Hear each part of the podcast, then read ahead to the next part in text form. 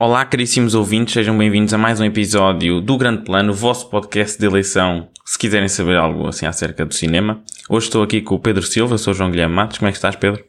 Olá a todos, estou bem. Hum, tu também estás bem? Estou, estou, acho que sim, estou firme. Por falar em firmeza, uh, no, a semana passada eu penso que até foi depois de gravarmos o podcast, tive a, a oportunidade de ir ver o, o filme Top Gun, o novo, mais recente, Top Gun Maverick, e tenho de dizer que é um, um filme muito interessante. Eu, eu sinceramente saí de lá e posso dizer algo que pode parecer assim um bocado hiperbólico, mas eu acho que é muito provavelmente um dos melhores filmes ou uma das melhores experiências de cinema que eu tive uh, em ver aquilo. Eu vi em IMAX e acho que também é um dos filmes que melhor aproveita o conceito do IMAX porque aquilo é gravado com grandes angulares e, e as câmeras estão mesmo no, no cockpit ou nas asas dos aviões e tal, e aquilo puxa-te de uma maneira para para o, portanto, para a ação do, do filme e, e em, em, conjunção com o sound design e com a soundtrack, que já agora o Hans Zimmer faz ali uns toquezinhos na, uhum. na soundtrack original e renova aquilo, está mesmo interessante. Um, a história em si, a narrativa em si é relativamente simples, ou seja, não, não, é, não tem assim twists, nem é assim muito complexa nem difícil de seguir. É relativamente simples, mas também o primeiro também o era, não era assim um filme que fosse tido em conta pela sua complexidade.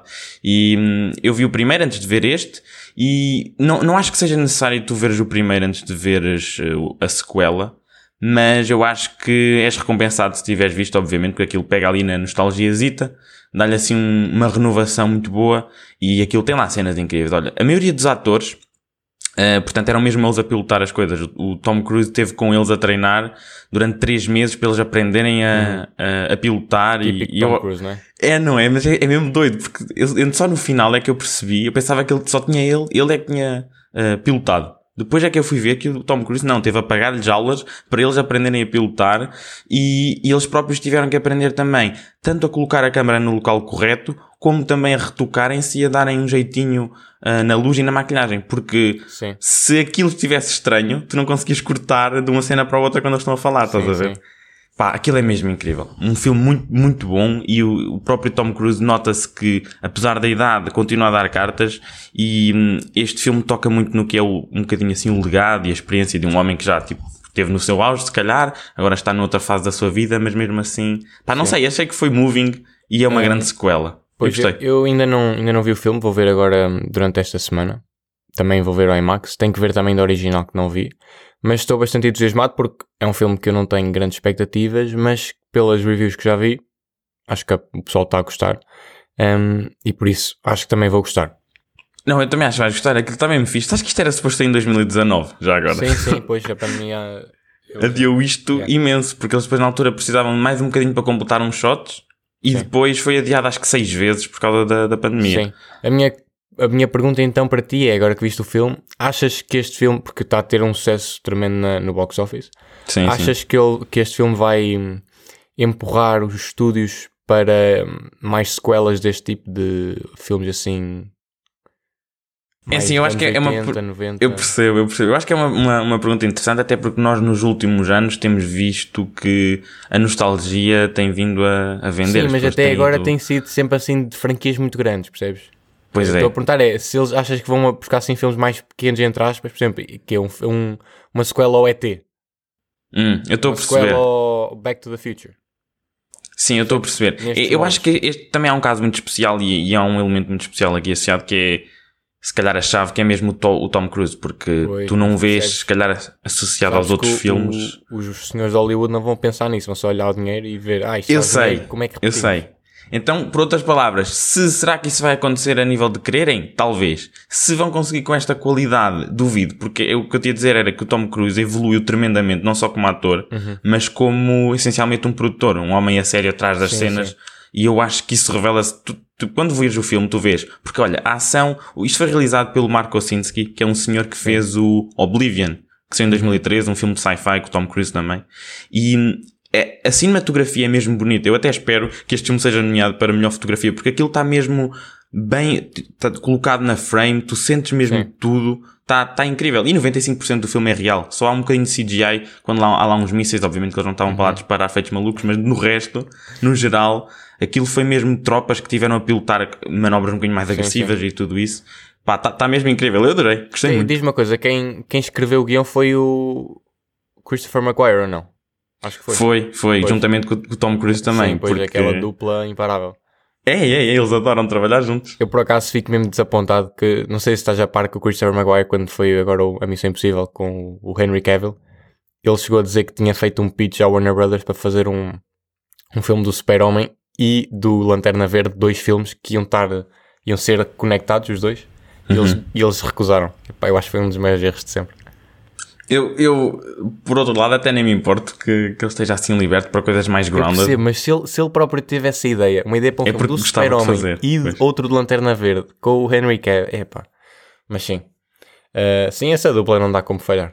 Tem, tem estado bastante bem. Tem estado muito bem. Ele- o, o Tom Cruise também fala de que tudo o que ele tem vindo a aprender na Missão Impossível, tanto a nível das. Porque repara, ele consegue pilotar aviões, consegue andar em submarinos, ele tem licença para Sim, isso sim. tudo. E então ele diz que tudo que ele andou a, a- aprender durante estes anos culminou, eh, portanto, aqui neste filme. Há lá uma cena em particular em que ele está a suster e a aguentar Sim. imensa força G.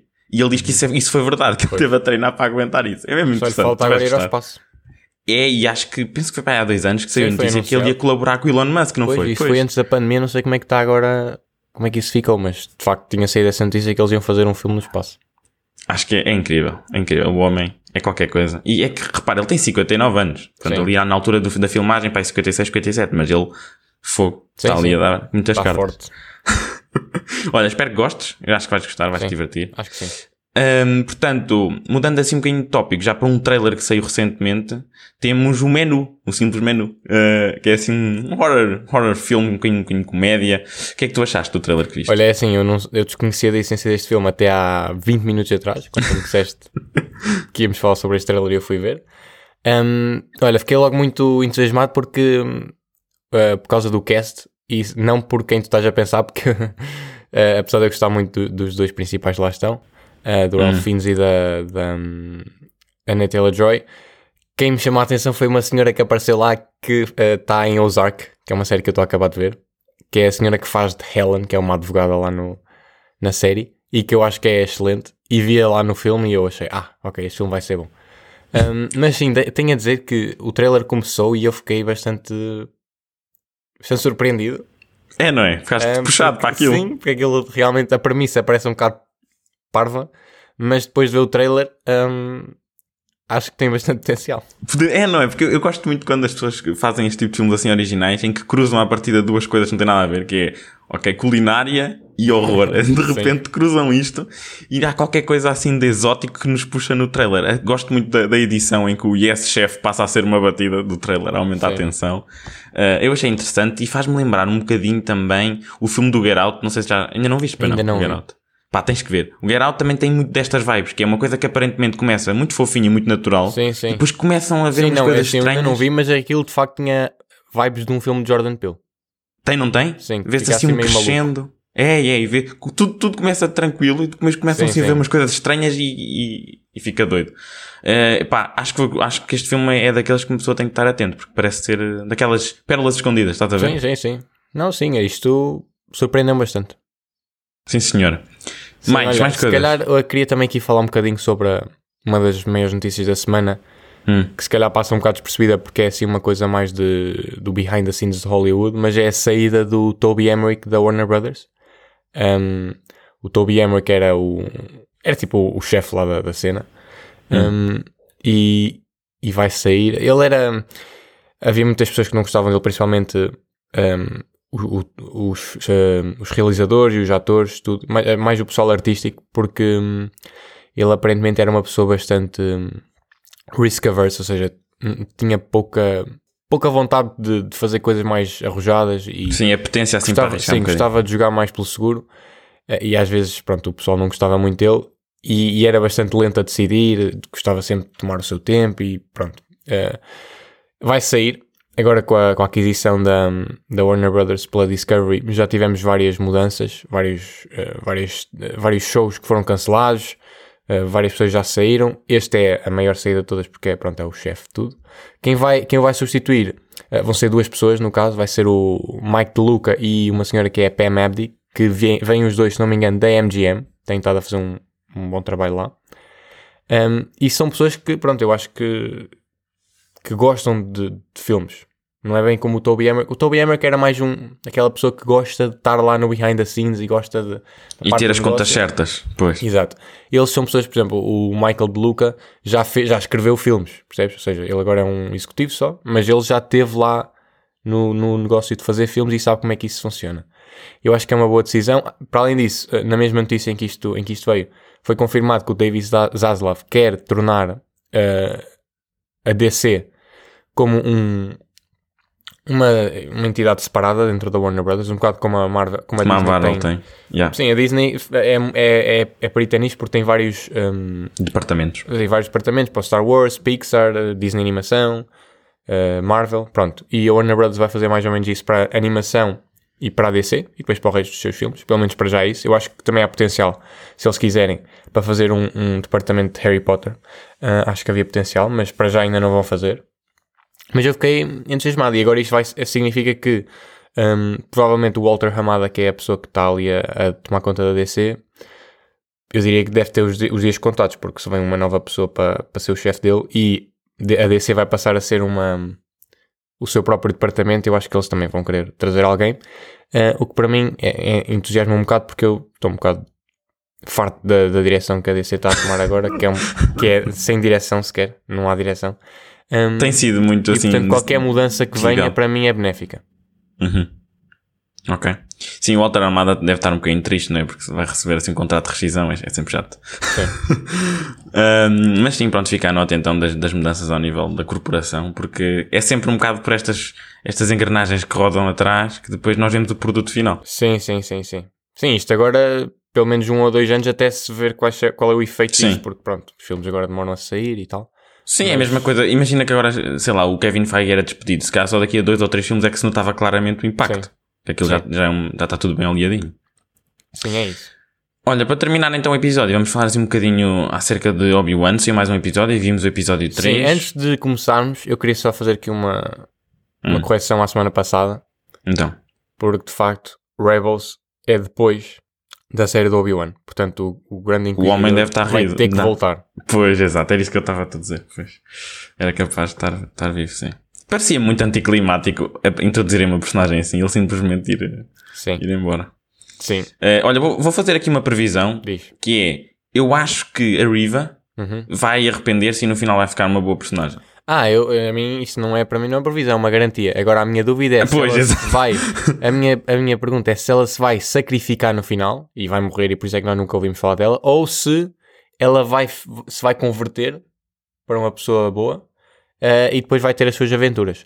A minha, eu se fosse. Um, o que eu faria era o seguinte, e diz-me lá se isto não é de gênio, porque uh, não sei se lembras no primeiro episódio, há aquela logo cena inicial da, de uma cena que é da Order 66, que é quando lá os o os clones. Manda, manda, sim, sim, sim. manda os clones matar aqueles.